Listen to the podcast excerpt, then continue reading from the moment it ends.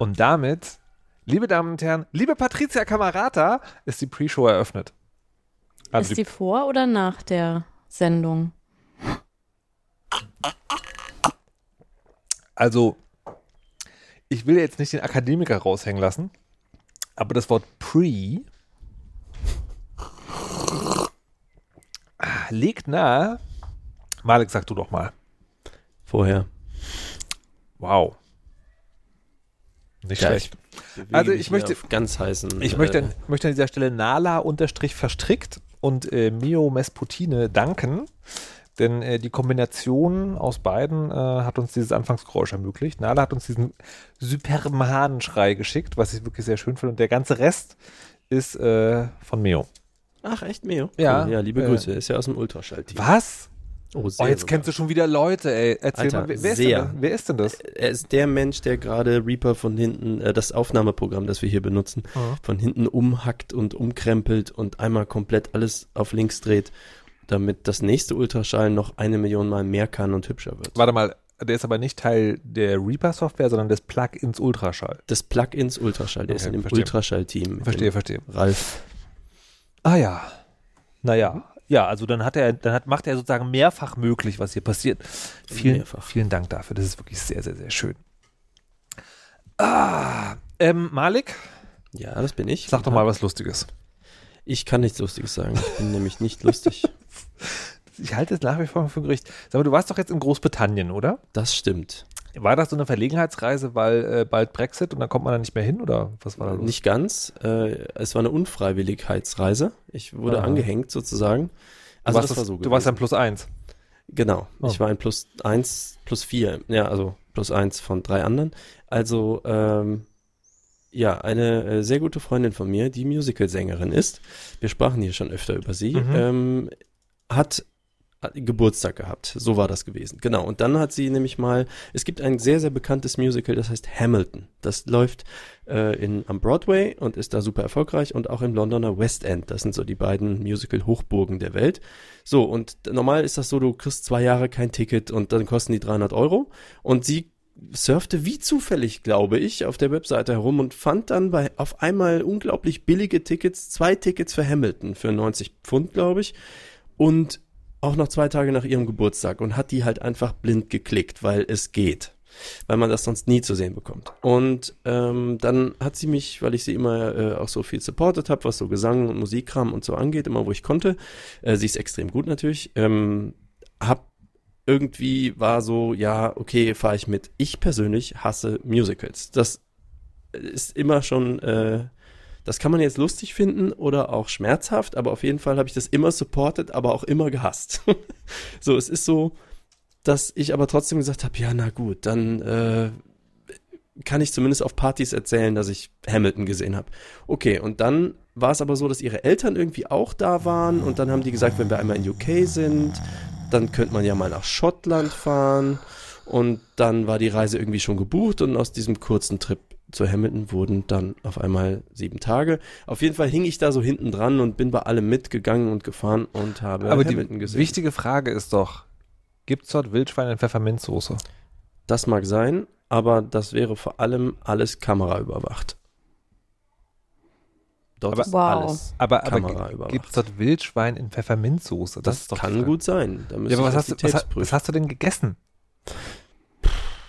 Meistens irgendwie Toastbrot und schottischen Käse und irgendwas, was möglichst ein bisschen billig war, weil alles unfassbar teuer ist. Und einmal so ein Pie in Manchester. Was ist ein Pie? Die haben, glaube ich, in Manchester haben die halt so ein Pie. So ein, das ist so wie so ein Aber- kleines Küchlein. Aber schon süß. Nee, äh, herzhaft gibt es auch in 70 Varianten und mit sehr viel Soße. Ich glaube so. auch nicht nur in Manchester. Und Blutwurst. Mir wurde auf jeden Fall zugeworfen, als ich sagte, hey, ich bin in Manchester und gucke Fußball, äh, verkehrte Welt, wurde mir zugeworfen, ist unbedingt Pie. Ich so, okay. Und? Ich hatte ihn schon gegessen, ja, schmeckt ganz gut. Da kommt auch Mummy Monster gerade im Chat und sagt Steak und Cheese Pie mit extra Glibber drin. Das war irgendwie was anderes. Ich hatte Chorizo und irgendwas. Naja, wie auch immer. Typisch Es wird- englisches Gericht. Ich wollte sagen, das hört sich aber sehr nach Hipster-Essen an. Nee, ich glaube tatsächlich. Fusion Kitchen. Traditionelles. Heutzutage heißt doch alles, alles Fusion Kitchen mit. Ihr müsst nach. Hamilton fragen. Wieso sind nach Hamilton niemand? Also Hamilton, Warte, soll ich spoilern? War doch ganz gut. Hamilton ist doch, das ist doch schon seit zwei Jahren vorbei. Durch. Nee, das ist immer noch, du kriegst Jahre kein Ticket. Du hast geweint. Ich habe geweint tatsächlich und es ist, ich hasse Musicals nach wie vor. Ich verstehe nicht, warum man Dinge singen muss, die man auch sagen kann oder schreien Warum könnte. denkst du das? Sag Ich es weiß uns. es nicht, ich weiß es nicht. Er weiß es nicht. Er weiß es nicht. Also, ähm,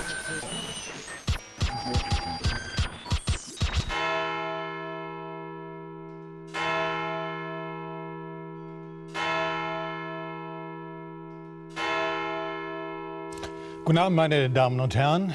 ARD und ZDF haben ihr Programm geändert. Denn auch wenn die Welt untergeht, lässt es sich der Weisheit nicht nehmen, um für Unterhaltung und Erleuchtung zu sorgen. Und das in Gestalt von Patricia Kamerata aus Berlin. Hallo und guten Abend.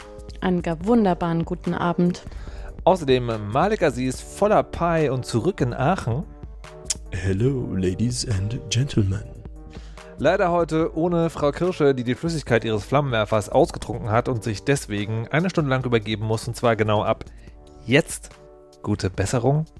Mein Name ist Markus Richter und ich werde versuchen, durch diesen Abend zu führen. Und das ist nicht so einfach, sehr geehrte Damen und Herren. Das ist nicht so einfach, denn hier bei der Weisheit, ähm, also da scheiden sich die Geister ja schon an den kleinsten Sachen. Es sind nicht die großen, ähm, die großen Fragen, die die Welt in Verlegenheit bringen, also irgendwie so alles anzünden oder Kommunismus, sondern es sind die kleinen Dinge, die uns hier vor verzweifelte, erbitterte und nicht enden wollende Diskussion spielen, wie zum Beispiel die Frage, wer zum Teufel klappert immer auf seiner Tastatur rum? Nein. Ich sag mal so, ich bin's nicht. Ich bin Aha. gemutet. Naja, aber Frau Kösch ist heute nicht da, Herr Aziz. Das können also nur Sie gewesen sein. Vielleicht funktioniert Ihr Mute gar nicht so gut, wie Sie mal alle glauben. Ähm, aber die andere wichtige Frage ist, Hanuta oder Knoppers?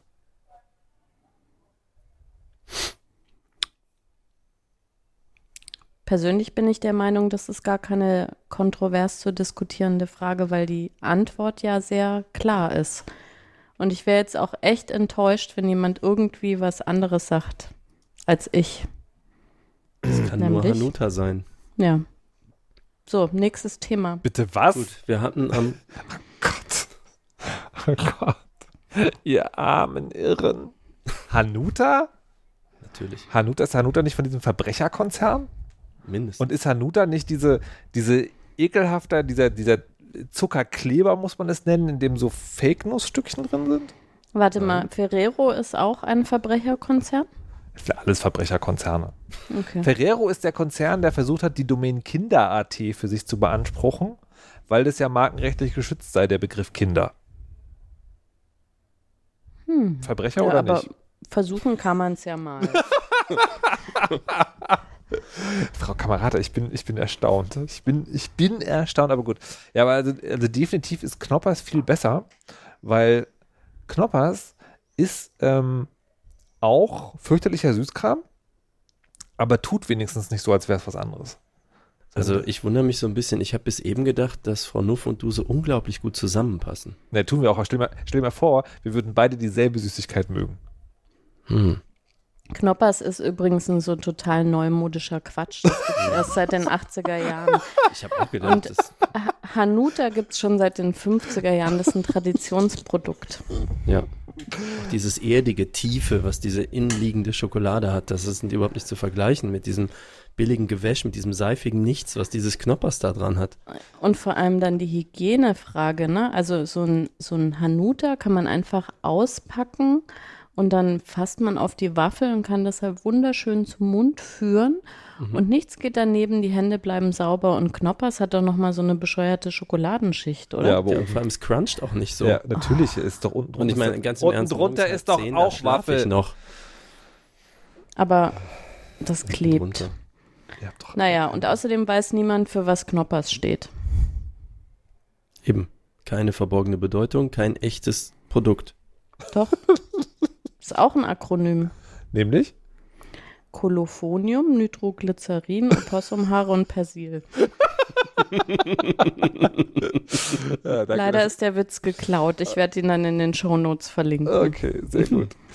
Ähm, ja, ich bin ja wirklich ein bisschen erschüttert. Aber du hast es jetzt nur aus Reaktanz gesagt. Du isst nicht wirklich lieber Knoppers, doch, Nein. doch, Nein. doch. Mm. Sei mal ehrlich Nein, zu uns. Wir sind doch unter uns. Guck mal, Frau Kirsch ist gar nicht. Okay, pass auf. Ein, ein Wort. Also mal abgesehen davon, also nee, es gibt, es gibt zwei Begründungen. Die längere ist, wenn man anfängt, gute Schokolade zu essen. Also gute, gute Schokolade. So wie Milka zum Beispiel. Ach Gott, Malik, du bist, du bist so raus, ich kann dich nicht mehr mehr feuern, so raus bist du. Ähm, nee, so 85-prozentige gute Schokolade. Hm. Ähm, dann wird andere Schokolade, und das hört sich total zombistisch an, aber es ist tatsächlich so eher zu billigem Kleber, den man nicht mehr so gerne isst. Und das, und Hanuta hat halt so dieses, diese Schoko Schokofüllmasse, die halt, naja, ich, ich, das ist auch, das ist also natürlich ein psychologisches Phänomen, weil Knoppers ist ja kein Deut besser, aber das tut halt so, als wäre da geile Schokolade drin, ist es aber nicht. Und Knoppers Das ist ist halt auch keine Schokocreme, sondern eine Haselnusscreme. so. Und das andere Wort, was ich sagen wollte, ist Haselnussallergie. Gut, ab da wird's schwer, aber das ist ja aus der Not geboren. In dir sehnt sich alles nach Hannover. Aber, glaub- aha, okay, aber es ist nämlich eine kakaohaltige Pflanzenfettglasur. Klingt schon so lecker. mit dem Knoppers Palmöl. gefüllt ist. Ja. Palmöl. Genau, Palmöl ist auch noch drin. Aber also ich, ich, Auch Shea Butter, Butter. nee, ich, ich fürchte, Shea. li- liebe Kinderinnen und Kinder, ich fürchte, was wir, 9,1 Prozent Haselnüsse. Wo ist jetzt dein Argument? Hä? Die Komma 1 haben's rausgerissen. Ähm, ich weiß nicht, worauf du Knoppers enthält 9,1 Prozent Haselnüsse. Das glaube ich nicht, das wüsste ich. Doch, doch. Zucker, pflanzliches Fett, Weizenmehl, ich- Magermilchpulver, Haselnüsse. Aber kannst du mal gucken, ja, aber kannst du jetzt mal gucken, Ja. wie viele Haselnüsse in Hanuta drin sind? Weil Mehr. das wäre, das wäre ganz interessant, weil dann hat vielleicht meine Haselnussallergie so einen Schwellwert. Ja, man müsste das 9,2. aber nochmal umrechnen, weil Hanuta hat nur 21 Gramm und Knoppers hat 25 Gramm. Ja, aber trotzdem, wie viel? Mehr Fett. Das ist, weiß ich jetzt nicht auswendig. Aha. Mhm.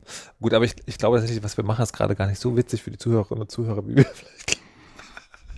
Aber was ich, was ich tatsächlich mal fragen wollte, ist, habt ihr sowas, wenn ihr andere Leute äh, Dinge essen seht, die eigentlich, also sozusagen gesellschaftlich allgemein akzeptiert sind, wo ihr aber denkt, so, oh Gott, nee, das ist ein schlechter Mensch. Alter, Sushi. So Ich möchte sie alle verbrennen. Warum das denn? Ja, weil das einfach überhaupt gar nicht geht. Wer will denn was, was nach Meer stinkt und nach nichts schmeckt und auch noch kalt? Die einfach komplett falsch. Übrigens, der Nussanteil beträgt 13 Prozent. Aber, aber du musst es doch nicht essen. Ja, aber das sind alles Ich, schlechte kann Menschen. ich die Frage nochmal hören, bitte? Naja, ob ihr tatsächlich sowas habt, wenn ein, wenn ein anderer Mensch etwas macht, was sozusagen, was gesellschaftlich okay ist, also sozusagen, ne, nicht kleine Kinder schlagen oder sowas, ähm, wo ihr aber trotzdem denkt so, also wo der sofort in eure Achtung sinkt oder wo ihr euch dann sozusagen bemühen müsst, den normal zu behandeln, weil ihr denkt so, nee, das, also wie Malik anscheinend Sushi, Sushi, das geht nicht. nee, okay, rauchen. Komm, wir setzen einen drauf. Rauchen. Rauchen ist schwer. Mit Frau Nuff habe ich am Anfang gar nicht geredet. Mhm. Ich habe schwer gefallen. Aber ich habe doch aufgehört zu rauchen, als ich dich kennengelernt habe. Nicht in den ersten fünf Minuten. ich ging an diesem Raum in der Party vorbei, du standst in Aber- der Küche in der Ecke mit einer Kippe in der Hand.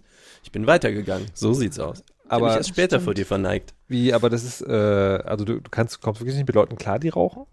Ich, nein, ich, man bemüht sich dann und holt das ganze zivilisatorische Zeug hoch. Ja, Aber erstmal, du hast gesagt, singt in der Achtung, ist also, ja okay, Alter. verstehe. Patricia? Ich überlege die ganze Zeit schon fieberhaft, aber spontan fällt mir nichts ein, wobei das wahrscheinlich 50 Prozent aller Dinge tun, die Mensch, äh, äh, beinhaltet, die Menschen so tun einfach. Okay.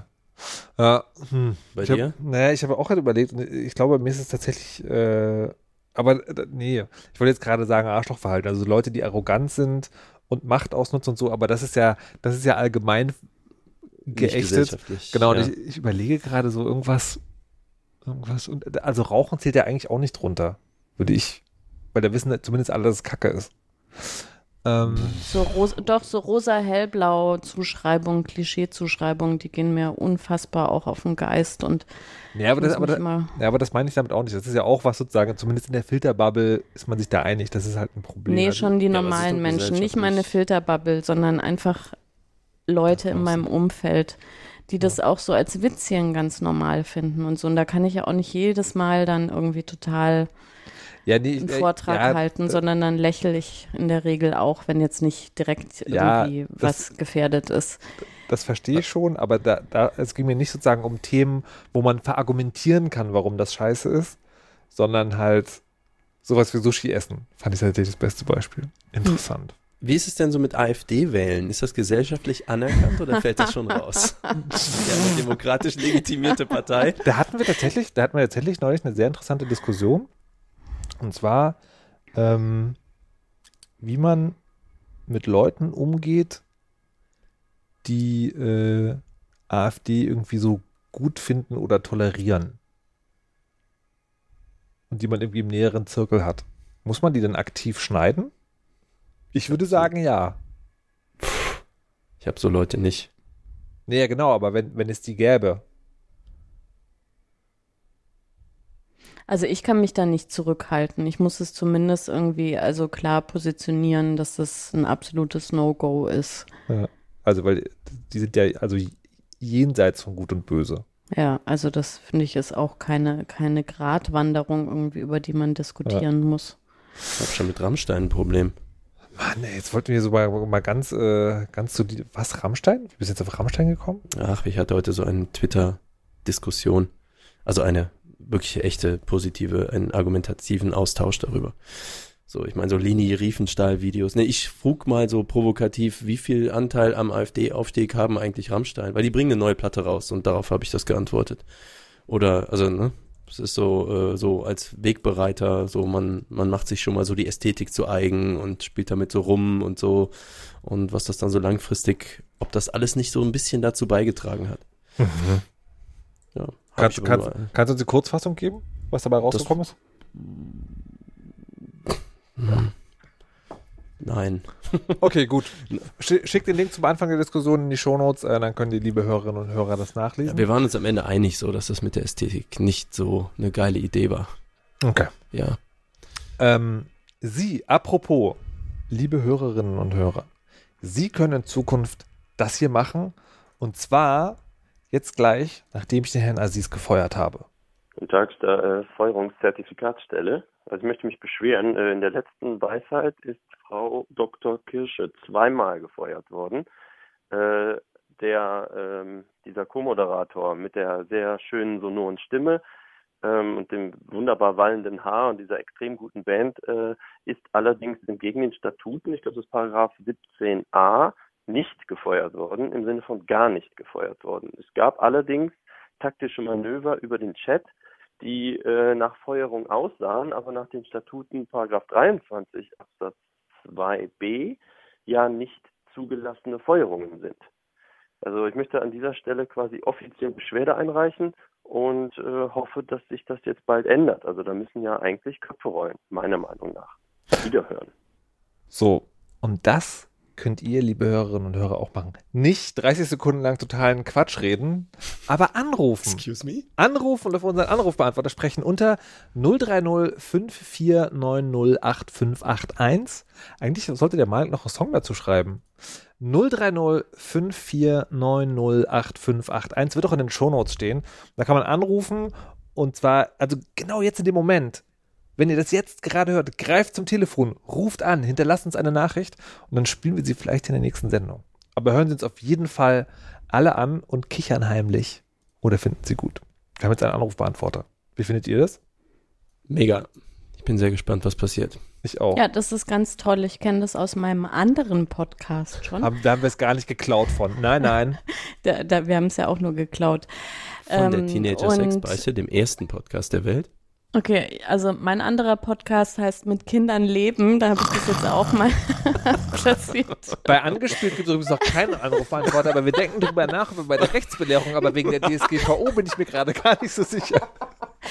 Äh, ja, das ist ein Problem tatsächlich. Aber egal, man muss einfach äh, so einen ganz langen Anrufbeantworterspruch machen, dass ähm, alles abgedeckt wird. Aber nee, das bereitet ganz viel Freude, wenn die Leute anrufen, das ist ganz toll.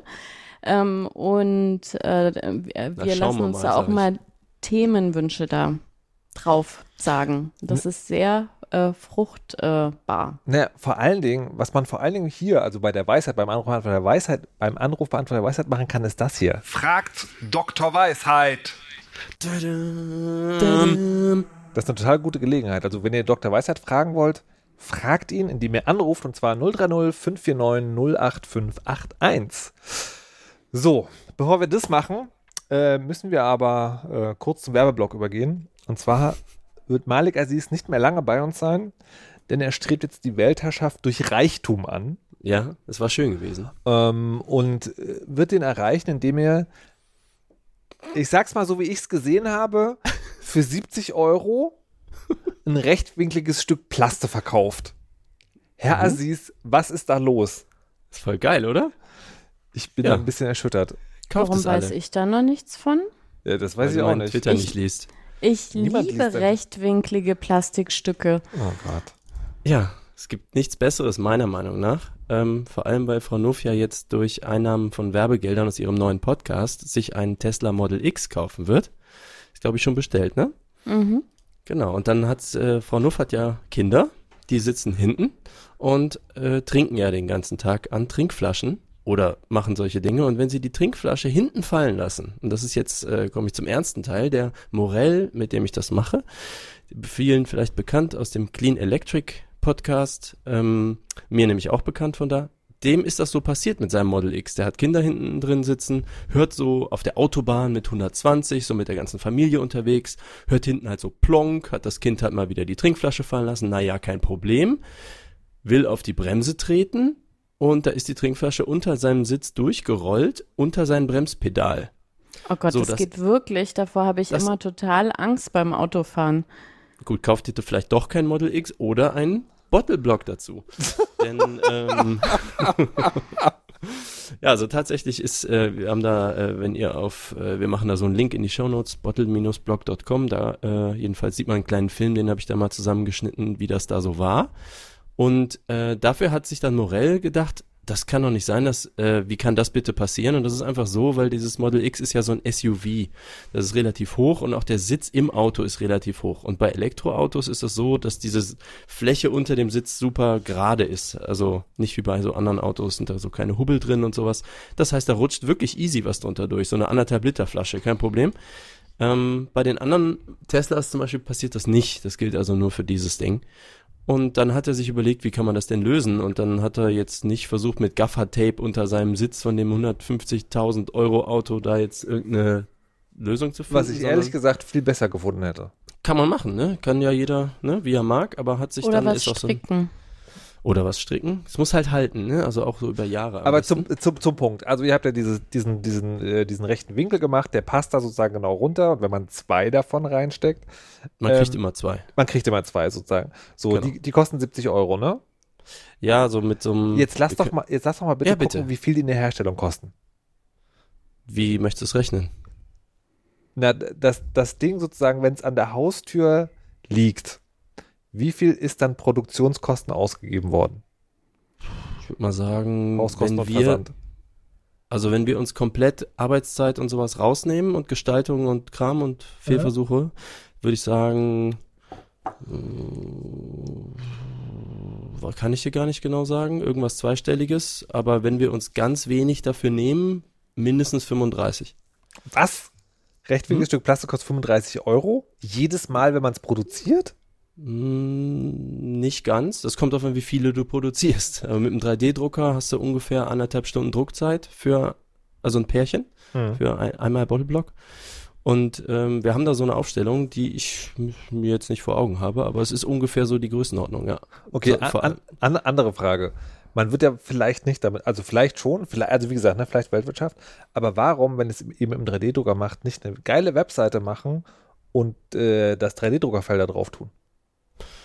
Bringt natürlich 99,99% der Tesla-Fahrer nix, bringt uns nix. Und ähm, wenn der das, also kann man immer noch überlegen, haben wir sogar überlegt. Kann auch sein, dass das mal passieren wird.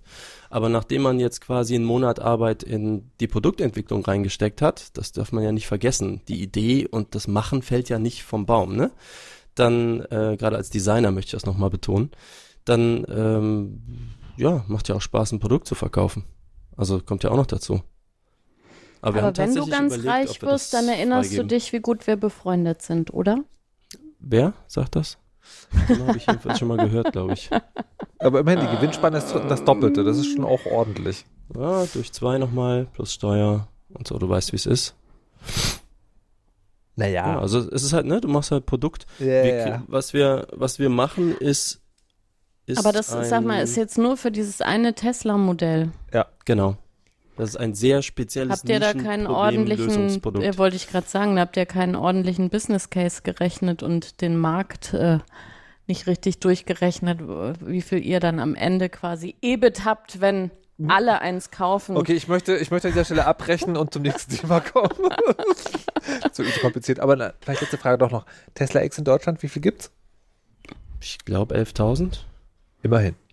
Oder Nicht Europa, ich kann es dir nicht genau sagen. Ja. Ich glaube, Mhm. 10.000 hören unseren Podcast. Sage ich an dieser Stelle, das sind nur 5000? Nein. Egal. So, was, was ich an dieser Stelle mal einfach sage, wir machen mal so einen Rabattcode rein, den gibt's nämlich. Ähm, für, wenn du nämlich Clean Electric als Rabattcode hast, dann sparst du 20 Euro. So, wer, es- wer, den nächst, wer, wer den nächsten Podcastnamen sagt, der nicht der Weisheit ist, wird gefeuert. Und zwar für mindestens Weisheit. zwei Äh, Folgen. ähm, ähm, ähm, äh, Audiodump. so, Aziz. Ja, sonst wird noch Frau Kirsche gefeuert, obwohl sie gar nicht da ist. Das geht nicht. So, Patricia, Mhm. was ich mit dir schon lange mal besprechen wollte, ist, ähm, es gibt ja dieses Thema mit den, äh, mit den Videospielen, Mhm. die äh, oft für Blutrausch sorgen, Mhm. aber nicht auf die Art und Weise, wie es manche Älterinnen und Eltern glauben. Möchten Sie die Hörerinnen und Hörer ein bisschen erleuchten? Mit meiner Frage. Mhm. Ja, äh, und zwar, äh, das war so gewesen. Es gibt ja dieses Fortnite Battle Royale, äh, was gerade sehr populär ist. Ähm, und äh, da sorgen sich ja auch sehr viele Eltern, wenn die Kinder das spielen wollen. Ja. Und ähm, wenn man sich nicht auskennt, dann guckt man sich vielleicht so ähm, medienpädagogische Seiten an. Und wenn man da jetzt äh, schon findet, quasi die Beschreibung ähm, äh, Ballerspiel, dann würde ich sagen, sind die meisten schon stark beunruhigt und lesen eigentlich gar nicht weiter. Und ähm, mir fällt es ganz, ganz schwer zu verstehen tatsächlich, was so die grundsätzlichen Vorbehalte gegen diese Art Spiel sind. Also Jetzt müssen wir gleich, also vielleicht ein kleines bisschen ausholen. Fortnite Battle Royale. Möglicherweise gibt es Hörerinnen und Hörer, die es nicht gehört, nicht wissen, was das ist überhaupt. Äh, also ich, ich kenne mich ja mit den Genres nicht so aus, äh, aber das konkrete Spiel ähm, ist so, dass da 100 Leute gleichzeitig spielen gegeneinander. Ähm, man muss sich töten und am Ende gibt es dann eben eine Gewinnerin oder einen Gewinner, der übrig bleibt äh, oder die. Und äh, das Besondere aber an dem Spiel ist, dass es tatsächlich auf Gewaltdarstellungen verzichtet. Also man sieht äh, weder Blut noch irgendwelche Leichen oder irgendwas so in der Richtung. Das ist alles sehr comichaft. Ähm, und was aber sozusagen trotzdem natürlich übrig bleibt, ist, dass sich gegenseitig ausschalten müssen mit irgendwelchen Waffen. Und äh, darum geht's mir eigentlich. Also es gibt ganz viele Eltern, die ganz grundsätzlich ablehnen, alle Spiele, die irgendwie ähm, sozusagen in der Spielmechanik haben, dass getötet werden muss. Und da wird ganz wenig differenziert und ähm, es gibt einfach große Bedenken sozusagen, dass so Schießspiele an sich aggressiv machen ähm, oder was ich auch öfter gehört habe, ähm, dass sie die Empathiefähigkeit irgendwie einschränken, als da, dass man sozusagen verroht dadurch, dass man das spielt. Und ähm, das fällt mir tatsächlich total schwer zu verstehen, woher solche Ängste kommen, die auch dann wirklich sowas so ganz radikal ablehnen. Und da wollte ich mit euch drüber sprechen, also damit ich das besser verstehe. Also Naja, euch ist, wird ja schwierig, ne? Also, wir sind ja nur noch zu zweit. Aber vielleicht könnten wir einen Experten zuschalten, der in Aachen residiert und relativ häufig mit Ballerspielen zu tun hat. Herzlich willkommen, Malik Aziz. Attacke!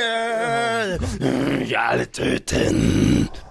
Okay, gut. Na, wen muss ich umbringen? Na, na. Vielleicht ein bisschen weiter weg vom Mikrofon. Ganz ruhig einatmen, einatmen, ausatmen, ausatmen. Ich möchte das ausatmen. ernst diskutieren. Pause. Mhm. So. Herr Aziz, Ja, bitte. wenn du das Wort Ballerspiele hörst, Ich sofort jemand umbringen.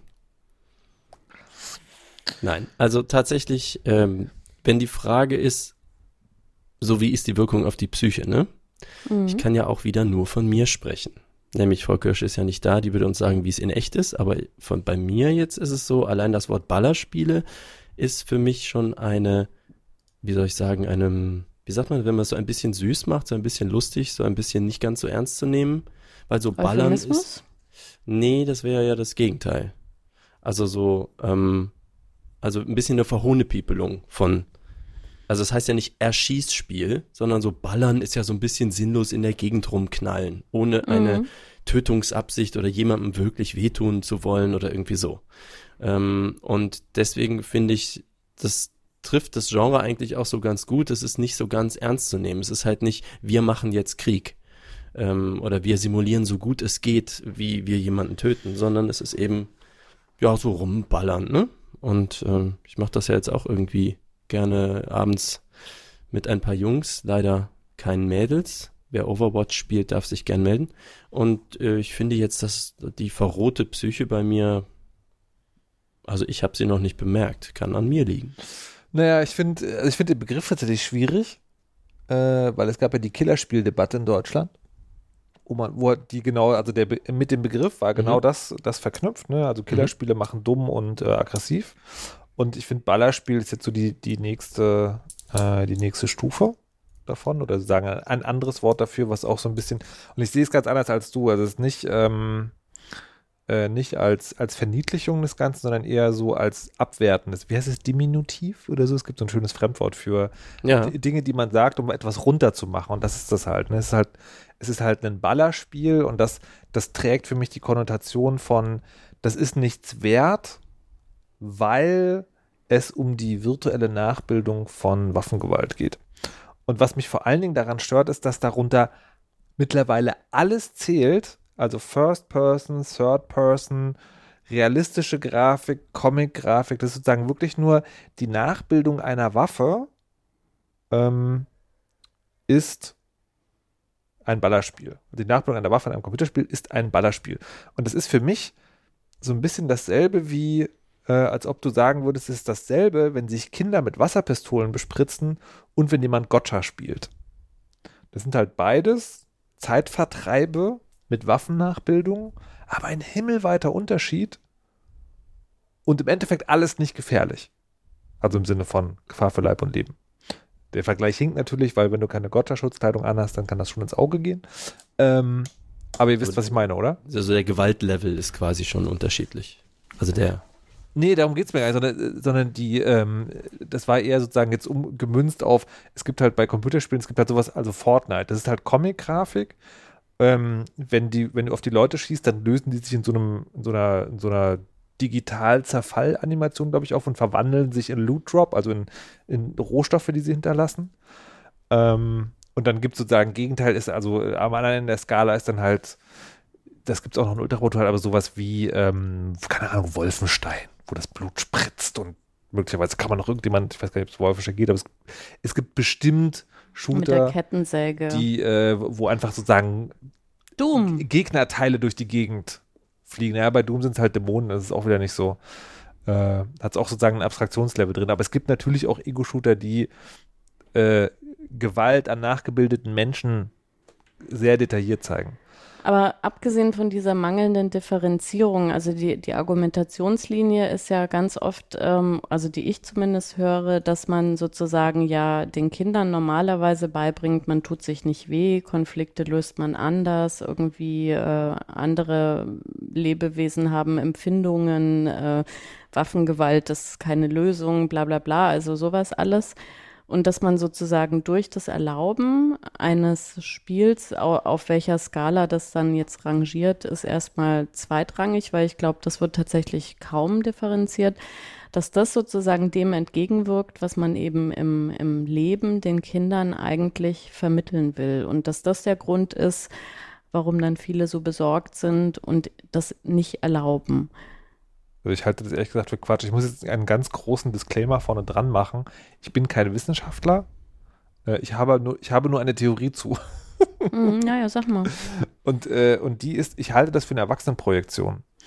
Ich, ähm, also die, also A, Erinnerung an meine eigene Kindheit und B, wenn ich Kinder beobachte, wissen die sehr wohl, dass es einen Unterschied gibt zwischen, ähm, zwischen ich haue jemanden und ich tue so, als ob ich jemanden haue. Oder ich erschieße jemanden mit einer Nerfgun und ich erschieße jemanden in echt.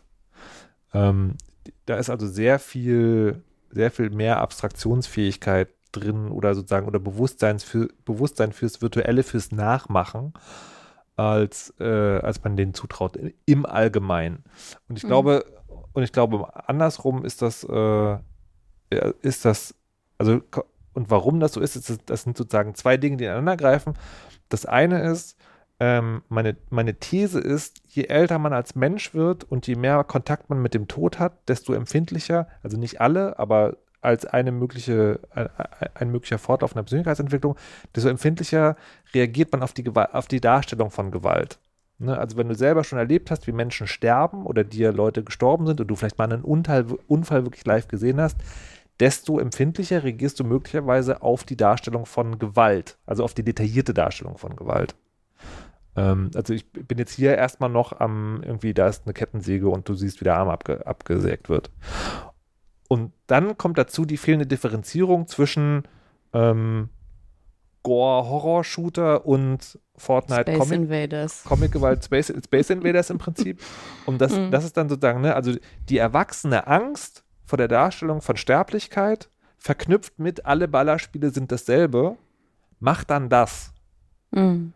Und dann on top noch, das beschreibst du ja immer in deinen Blogartikeln sehr schön, dieses so, ich beschäftige, ich will mich eigentlich nicht, nicht näher damit beschäftigen, was meine Kinder da machen. Mhm. Und, und ich finde, und ich finde gerade, also Fortnite, das ist ein, das, ich finde wirklich sozusagen, also die, die, der Level von Gewalt, der da dargestellt wird, ich zeige, also eine beliebige Comicserie im Nachmittagsprogramm hat mehr, also sagen, ist, wenn man, wenn man, wenn man die, wenn man die Gewalt in Cartoons ebenso ernst nehmen würde wie das, dann hätte man wahrscheinlich irgendwie nur noch Testbild.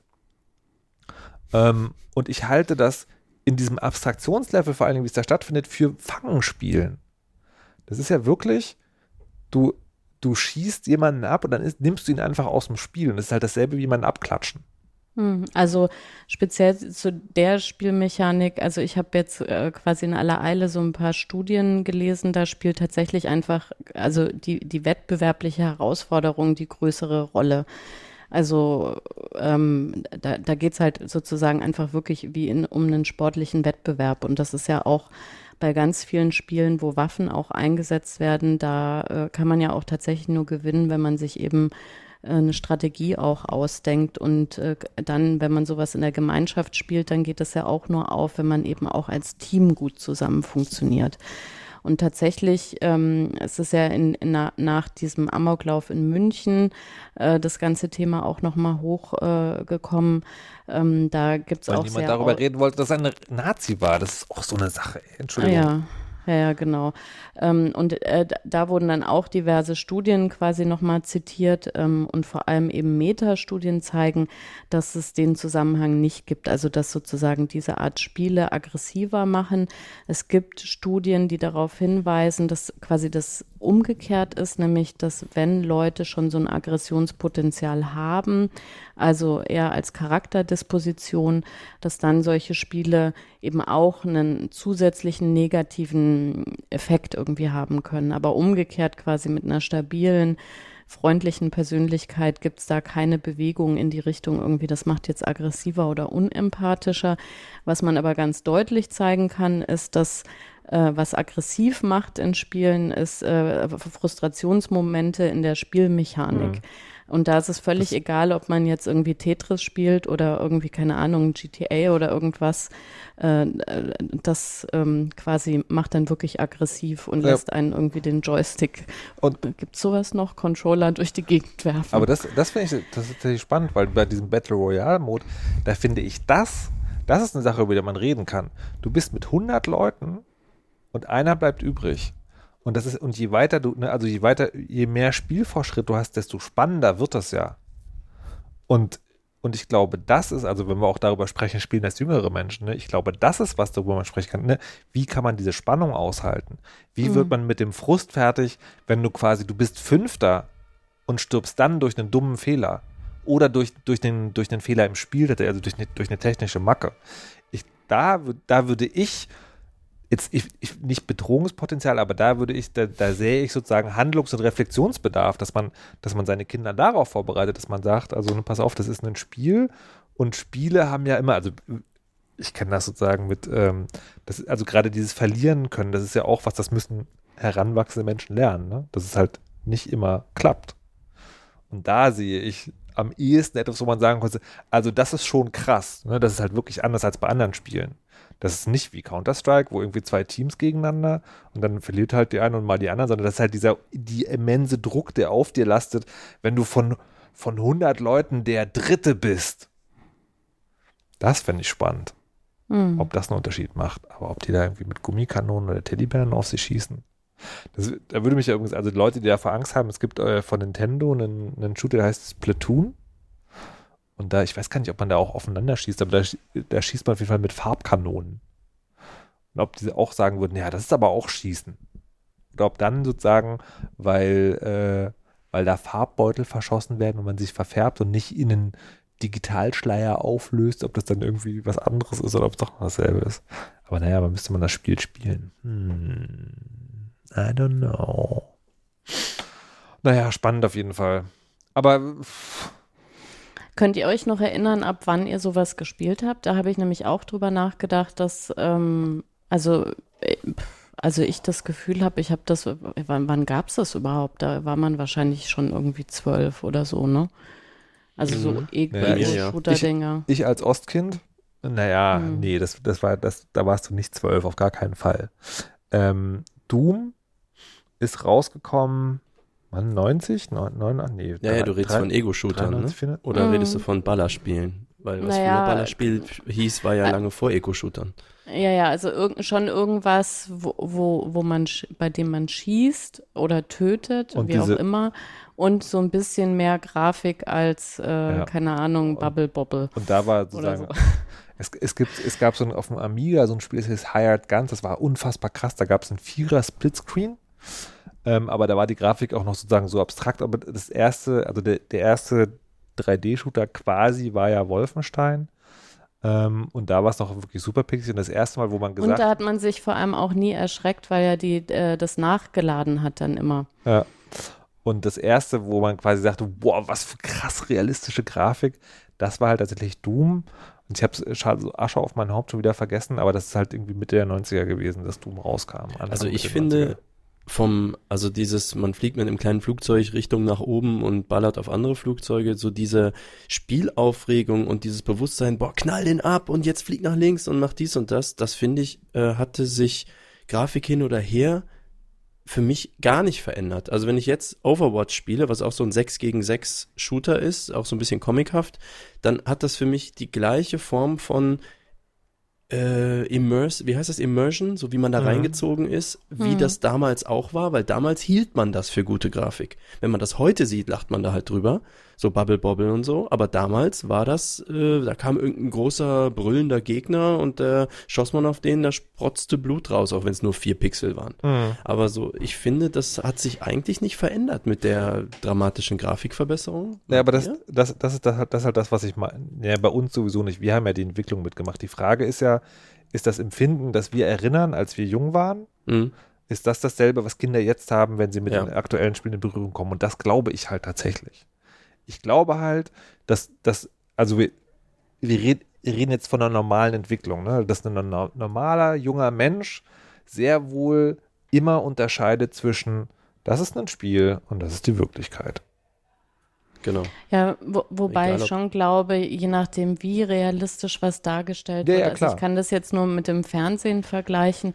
Da ist unser Jüngster schon immer so gewesen, dass der zum Beispiel, wenn man einen Film aussucht, sich immer gewünscht hat, lieber einen Comicfilm oder irgendwas gezeichnetes oder wie auch immer vor ähm, äh, Kinderfilm mit echten Menschen, einfach weil, also, und das konnte der auch schon selber sagen mit, keine Ahnung, fünf, ähm, weil, weil es ihm schwerer fiel, quasi zu verstehen, dass das nicht echt ist.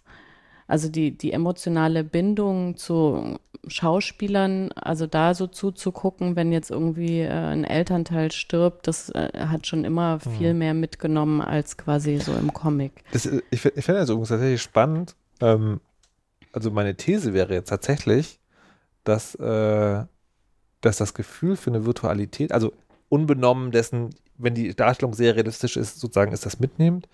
Aber meine These wäre sogar, dass Computerspieler eher ermöglichen, dass man sich der Virtualität bewusst ist, weil man aktiv handelt. Man ist ja jederzeit sozusagen aktiv in dem Spiel drin und merkt aber am eigenen Körper ja, also jetzt ganz platt gesagt, dass einem nichts passiert. Wenn du es super realistisch machst und mal Lab zum Beispiel, also Live-Action-Rollenspiele, wo man halt so wie, Indi wie heißt das, Cowboy und Indianer, nur Ja. halt viel aufwendiger und mit besseren Waffen und so äh, spielt und aufeinander losgeht und teils tagelang interagiert. Das ist ja so realistisch, wie es wird. Also Nee. ist ja noch mehr als Gotcha. Finde ich nicht. Okay, die Labs, die ich gespielt habe, waren so. Naja, aber das sagen, da hast du halt dadurch, dadurch, dass, dass die Waffen, die da sind, halt Gummischwerter sind, denen man immer, egal wie gut sie gearbeitet sind, denen man immer ansieht, dass es Gummischwerter sind. Naja, es Deswegen- sind Latex äh, mit Fiberglas drin Ja. und die ziehen auch schon ganz gut. Naja, aber nicht, nicht mehr als sozusagen, wenn du dich irgendwie beim Fußball anrempelst oder beim Rugby übers Feld läufst. Das ist, du, das ist niemals die Gefährlichkeit von ein echtes Schwert. Das meine ich damit. ja, ja, das, das stimmt. Also ich halt, ich halte Du sozusagen. bist halt in dieser Situation drin, meine ich nur so. Also wenn du da ausrasten würdest, Ja. ne, so wenn du das nicht mehr unterscheiden könntest, Spiel und echt, wäre das ein Problem. So, also Hm. und da kann man es ja Aber auch das- immer unterscheiden. Naja, aber das ist, ist ja echt eigentlich eine ganz interessante Frage. Ich hoffe, wir haben da nicht schon mal, weil wir so ein bisschen über dem, das Thema schon geredet haben. Ich kann mich erinnern, ich habe so zu Abi-Zeiten und ein paar Jahre danach habe ich äh, viel Theater gespielt. Ähm, und äh, ich bin einmal in so eine Gruppe reingekommen, wo ich die Leute auch gar nicht kannte vorher. Und ich hatte sozusagen nur äh, deren Rollen und meine Rolle. Und wir haben halt quasi von Anfang an irgendwie hauptsächlich eben die The Theaterrolle äh, äh, gespielt und uns so kennengelernt. Und das hat mich total äh, tatsächlich in, also wirklich die Leute, die mich abgelehnt haben, äh, da, da habe ich gedacht, so warum mögen die mich nicht? Irgendwie, wa- was, was ist denn mit denen los? Und ich musste dann irgendwie einem immer hinterherrennen, äh, weil, ich in den verliebt war und da habe ich mich ganz abgelehnt gefühlt und fand den total begehrenswert plötzlich und so. Also mir ist es tatsächlich mit meinen Gefühlen ganz schwer gefallen.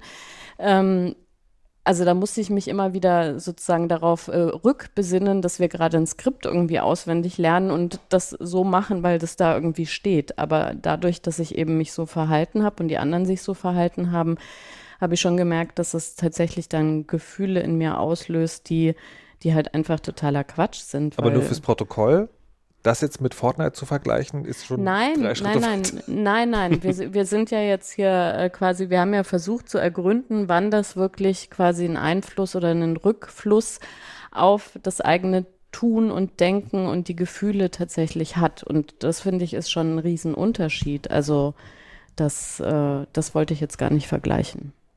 Wer von uns hat Fortnite gespielt? Weil ich nicht. Ich habe es nur mal mir angeguckt, ich habe selber nicht gespielt. Ich Hm. kenne auch nur Videos. Okay. Weil ähm, ich merke nur, dass Battle Royale, so dieses äh, alle gegen alle und der letzte Überlebende gewinnt, ist nicht so mein Spielmodus. Ich spiele gerne in Teams. Ich habe gehört, dass man das dort auch kann. Ja, Vierer-Teams. Vierer-Teams, ja. Aber irgendwie, äh, weiß nicht, wir sind gerade in Overwatch. Aber so, äh, der Vergleich hätte mich mal interessiert, weil Markus, du kennst ja viele Spiele. Also warum ausgerechnet das jetzt auch so viel Traktion kriegt, ist mir so ein bisschen schleierhaft. Ähm, naja, ich, ich glaube tatsächlich, dass die Mobile-Version da eine Rolle spielt. Also A, es ist free to play. ja, Ähm, klar. Mhm.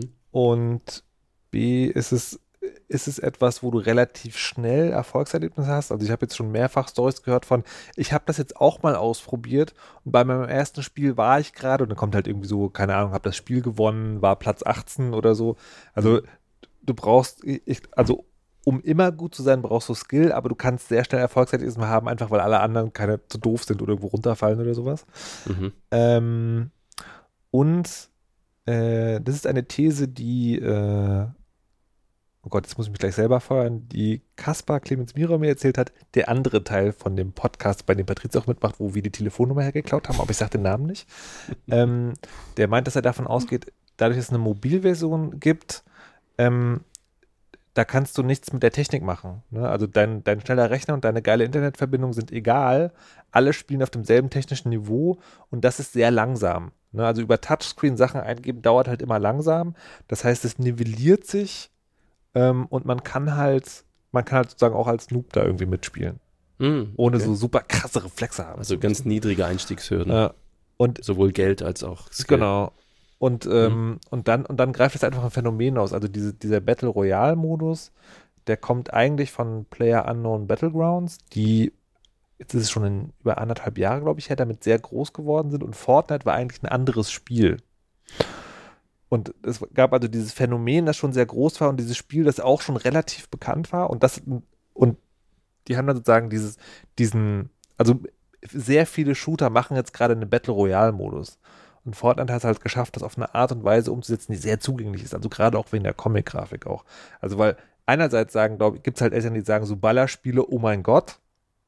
Aber ich glaube, was auch eine Rolle spielt, ist, du siehst das und siehst halt, dass es, das ist halt Cartoon. Und denkst so, naja, soll er machen. Nicht so schlimm. Ist mir, ist mir im Zweifel lieber, als wenn er Call of Duty spielt. Hm. Ich glaube, das, das spielt alles eine Rolle. Meine Theorie. Frau Kamerata? Ja, ne, glaube ich auch. Und äh, also auch, wa- was du eben gesagt hast, mit, ähm, dass man eben nicht, äh, also dass man das von jedem einfach mal ausprobieren kann und trotzdem irgendwie ein Erfolgserlebnis hat. Und das ist ja dann auch so, das zieht ja dann auch andere Sachen nach sich. Ich hatte auch gelesen beispielsweise, dass sie einen relativ großen Frauenanteil da auch haben, was dann die Stimmung in dieser Community auch wieder ein bisschen anders macht und, und, und, ähm, was aber ja insgesamt dann eher positiv zusammenwirkt ähm, oder auch, äh, sagen wir mal, also positiv im Sinne der Verbreitung, also dass, dass Leute das dann eben interessant finden oder mal ausprobieren und so. Ah, eine Anmerkung habe ich noch. Was mich bei Spielen sauer macht, ist eigentlich nur eine einzige Sache. Dieses Taunting. Also dieses irgendwen beleidigen, vor allem wenn man das Spiel irgendwie überleben, überlegen gewonnen hat, das andere Team. Dann irgendwie sagen, äh, super easy, noob. Also irgendwie Leute runtermachen oder wenn die anderen verloren haben, dann irgendwie, Mhm. pff, die Mutter ist schon wieder schuld oder so. Ne? Es ist so, das, das ist das Einzige, wo ich so, da Ah, werde ich das- genervt. Das ist Und da das- ja, aber da, da gibt es ja diese Fortnite-Tänze, also die man ja oh, macht, um Ja. quasi zu zeigen, ich bin irgendwie überlegen. Aber ich glaube, das, das, ich glaube, das eine ist sozusagen Emotes, die das Spiel dir mitgibt. Ja, das und, ist das, eher und, das, lustig, und das andere ist im, im Chat sozusagen Ja, ein im Chat. Arschloch sein. Ja, Aber ich okay. möchte jetzt, bevor die Sendung vorbei ist, noch hier zu kommen. Fragt Dr. Weisheit. Sehr gut. Ich muss jetzt wirklich, wir müssen jetzt wirklich dahin gehen, sonst haben wir es schon wieder vergessen, was uns schon mal passiert ist, glaube ich. Okay. Also, die Insider Me fragt, äh, da ich mich aktuell mit dem Thema Mut befasse, würde mich interessieren, welche Entscheidung in eurem Leben die bislang mutigste war. Patricia Kamerata? Äh, ich habe äh, eine ganz äh, langweilige Antwort. Also ich, ich glaube, es ist relativ äh, mutig, Kinder zu bekommen. Okay. Weil man ja gar nicht weiß, auf was man sich da so einlässt. Und äh, selbst wenn man vorher so Also- ein bisschen was also ja. liest, dann also ja, Oder? aber du als sozusagen berühmteste Elternbloggerin der Welt, hast du noch eine andere Antwort? Äh, nee, ich, also das, das Dümmste wüsste ich oder auch total leichtsinnige Sachen. Okay, ich das, das machen wir. hab, Andere Sendung. Malik, Malik Aziz. Ich glaube, einen Messerkampf vor meiner Haustür schlichten. Okay. Aber da war mir gar nicht mutig zumute. Das habe ich erst Ja. nachher gedacht. Okay. Das, hat- da haben wir, das hast du auch schon mal erzählt, glaube Mhm, ich. mal erzählt, ja. Okay. In den Aber Shownotes. das, das wäre auch meine Rubri Rubrik leichtsinnig gewesen. Okay. Na, okay, aber Malik, dann vielleicht andersrum gefragt. Eine Entscheidung, die du sozusagen bewusst be- getroffen hast, im Sinne von, ich entscheide mich jetzt dafür, obwohl ich total große Angst vor der Situation habe. Und, also, ja, Messerkampf, aber im Sinne von eine Lebensentscheidung. Äh, beantworte du mal, vielleicht fällt mir dann was ein. Bei mir war es wirklich äh, äh, ganz komisch, die, äh, die, oder nicht komisch, die, äh, die Bewerbung, die dazu geführt hat, dass ich beim Radio gelandet bin, also mein erster Radiojob. Ich hatte bis dahin immer, hat sich das immer so ergeben, ich bin ja schon länger bei den Medien, TM, ähm, Und das war aber wirklich zum ersten Mal, dass, also auch da war es so, dass jemand gesagt hat, ich kann dir, also ich weiß, dass es da ein Opening gibt und ich kann dir diesen Kontakt sozusagen vermitteln. Du musst aber, aber ich musste da selber hinschreiben und ich musste, ähm, und da musste man auch was können. Also die anderen waren immer so, obwohl der Online-Redaktionsjob, das war schon auch, da haben sie mich auch genommen, weil sie, weil ich sozusagen was mit dem Web schon mal gemacht habe. Da war aber auch viel Empfehlung dabei. Und das war zum ersten Mal, dass ich mich halt sozusagen, dass ich wirklich mich auf einen Job beworben habe, mit der konkreten Gefahr auch ganz hart abgelehnt zu werden. Äh, also im Nachhinein war das nicht so, sondern äh, der, meine Karten standen schon sehr gut, aber da, da fand ich mich sehr mutig im Sinne, da musste ich mich wirklich überwinden. Mhm. Mir fällt tatsächlich nichts ein und alles, was mir einfällt, habe ich immer das Gefühl, ja, das habe ich, aber da habe ich nicht so viel Angst vor gehabt. Okay. Ich glaube, das ist das, ich bin an sich, habe ich nicht sehr viel Angst und ähm, deswegen spüre ich dann Mut auch nicht so sehr. Und alles andere fällt unter Leichtsinn. Also wo Spontansituationen hätten ausarten können. Nee, wirklich, ich glaube, äh, es waren immer so, habe ich echt gar Aber hast, du, so eine hast, Antwort drauf. aber hast du noch nie so irgendwie so, da äh, trägt dir jemand ein Projekt an und du denkst so, oh, das traue ich mir eigentlich nicht zu, aber ich habe so Bock drauf, ich will so, also sowas gar nicht? Ja, also so das, ne, so grenzwertig, wo man denkt, könnte ich damit überfordert sein? Mhm.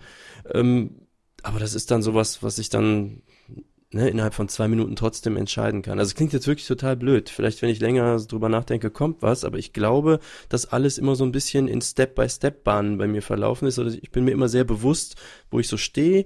Und wenn dann sowas kommt, dann, ja, wenn du nicht viel Angst hast, dann brauchst du, glaube ich, auch nicht so viel Mut. Doch, Ich- eine Sache fällt mir ein. Was? Aber ich glaube, die kann ich hier gerade nicht erzählen. Verdammt. okay. Ja, nee, tut mir leid. Ja. Aber also ich glaube, ich bin das Gegenteil von Malik. Ich, ha, ich habe ja, ich bin ja nur angstgetrieben eigentlich und unterdrücke das die ganze Zeit. ähm, und das hat sich aber extrem verbessert, tatsächlich äh, durch die Kinder, weil ich einfach äh, denen das nicht ähm, mit auf den Weg geben wollte. Also ähm, ich war auch ein ganz ängstliches Kind und äh, es gab quasi so Sachen wie, äh, wenn ich irgendwie ein Eis wollte, dann haben meine Eltern immer gesagt, ja, kannst du haben, aber musste selber halt hingehen und dir dein Eis irgendwie kaufen, was dann zur Folge hatte, dass ich einfach nie Eis gegessen habe. Ähm, und äh, also das sozusagen im Kleinen mal 100 und das wollte ich eben meinen Kindern nicht weitergeben. Also ich wollte die irgendwie begleiten und auch ein gutes Vorbild irgendwie sein und ich habe mich zunehmend eben überwunden äh, in solchen Situationen, von denen ich auch Angst habe, das dann einfach trotzdem zu machen. Äh, Was natürlich da, dazu führt, dass man ja sieht, dass dieses katastrophisierende Denken, äh, was man da vielleicht hat, ähm, Zum Beispiel mitten in der Sendung kommt. das Wort abgeschlossen zu bekommen, weil die Sendung vorbei ist. Wie konnte das passieren? Und dann muss man auch noch der Weisheit letzten Schluss sagen. Patrizia Kamerate, wie lautet er? Habt Mut. Nein, also einfach mal äh, bestimmte Dinge auch äh, ausprobieren, weil Scheitern ist, äh, kommt eh viel seltener vor, als man denkt. Und wenn, dann kann man eigentlich auch immer was Gutes draus ziehen. Bin übrigens sehr stolz auf dich, Frau Nuff. Weil? Weil das alles sehr viel Mut kostet. Wenig Angst haben ist einfach. Große Ängste überwinden nicht.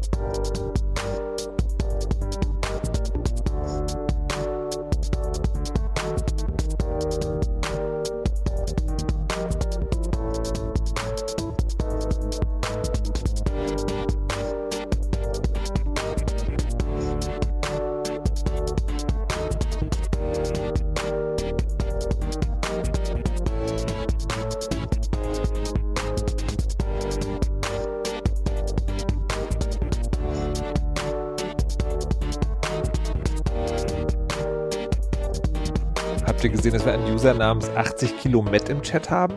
Was ist denn da los? Ich habe ihn beglückwünscht. Bester Name ever. Ich war will ich ihn grillen. Chat. Aber wieso? Da war doch eine Userin namens Müde. Ja, ich war es nicht. What? Jetzt habe ich sie die ganze Zeit angeschrieben. Vielleicht ist es ein Er. Tja.